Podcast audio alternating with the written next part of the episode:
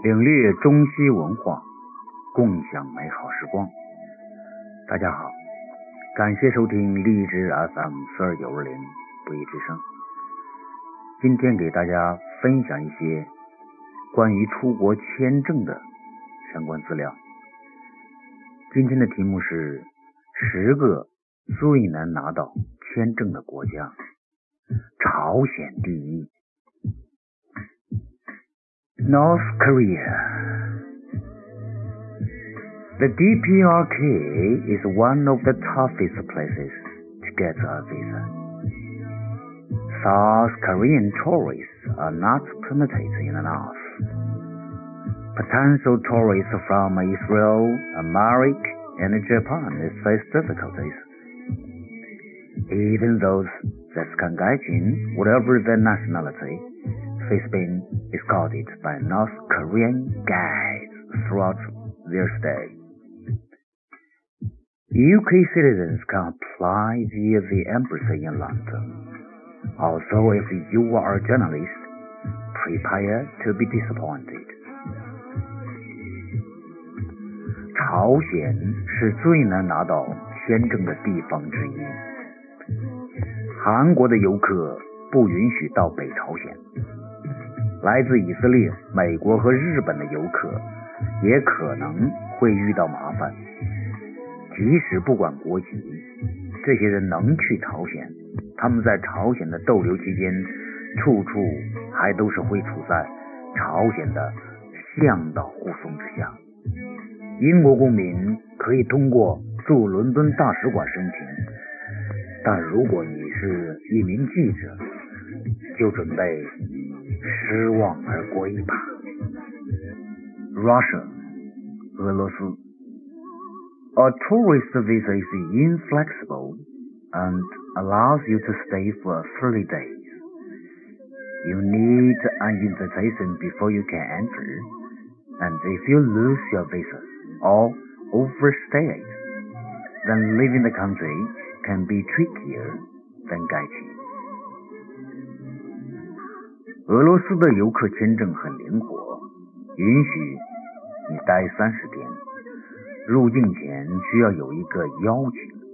如果你丢了签证，或者超过签证期限逗留，那么你出境比入境还要难。Democratic Republic of Congo，刚果。Although the country is not as dangerous as it was once. The visa application process is hindered by red tape. You also often face the prospect of paying unofficial fees. 尽管这个国家不像以前那么危险了，但是签注申请过程还是被繁文缛节阻碍。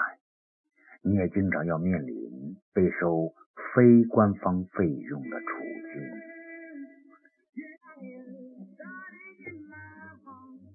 Angola，安哥拉。Long processing time is the biggest problem in this beautiful West African country. Thus, there are also consular fees. The requirement for an invitation and at least $100 a day financial support, along with, with a proof of immunization. 这个美丽的西非国家最大的问题是签证处理的时间长，也有领事签证费，要求有邀请，至少一天一百美元的财政支持，以及免疫证明。Iran, Iran. All visas need to be approved by the Ministry of Foreign Affairs in Tehran, which can be a lengthy process. During which time you'll get little feedback about what's holding up the application. British and American passport holders face being fingerprinted on arrival. 伊朗的所有签证都需要有德黑兰的外交部批准，这可能是一个漫长的过程。在此期间，关于什么阻碍了申请，你很少能得到反馈。英国和美国的护照持有者入境的时候还要被录指纹。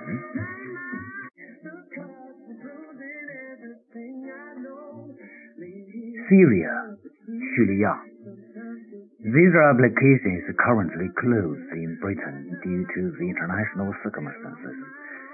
But in any case, the application process is time consuming and you often need a letter of recommendation from your own embassy, which is often expensive and increases the length of approval time. 因为国际环境，目前英国的签注申请是停止了的。 但是在任何情况下，叙利亚的签注申请过程都是相当耗费时间的。你常常需要有来自自己国家大使馆的推荐信。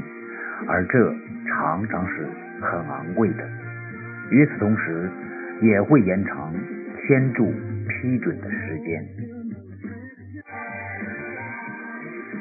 Sao Tome and Principe，圣多美和普林西比。The island nation of the coast of Africa has a limited number of embassies to interact with, so you are better off going through travel agencies. You also need proof of a yellow fever vaccine. 这个非洲海岸的岛国只跟为数不多的大使馆有交流，所以要去这里旅游，你最好通过旅行社。另外， 你需要有黄热病疫苗的证明哦。United States 美国。For your average tourist, this is generally a straightforward process. But if you got a criminal record, that's thinking again. If you've ever dabbled in illegal drugs and been caught, consider the US to be off limits.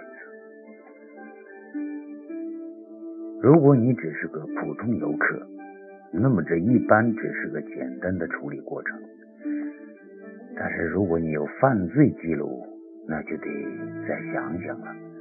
如果你曾经因非法买卖毒品被抓，那就甭想入境美国了。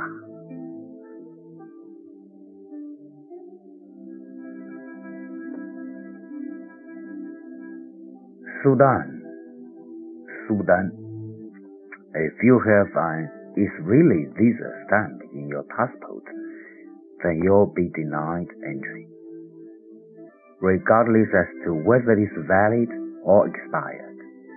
You must also have a letter of introduction as well as at least six months left on your passport.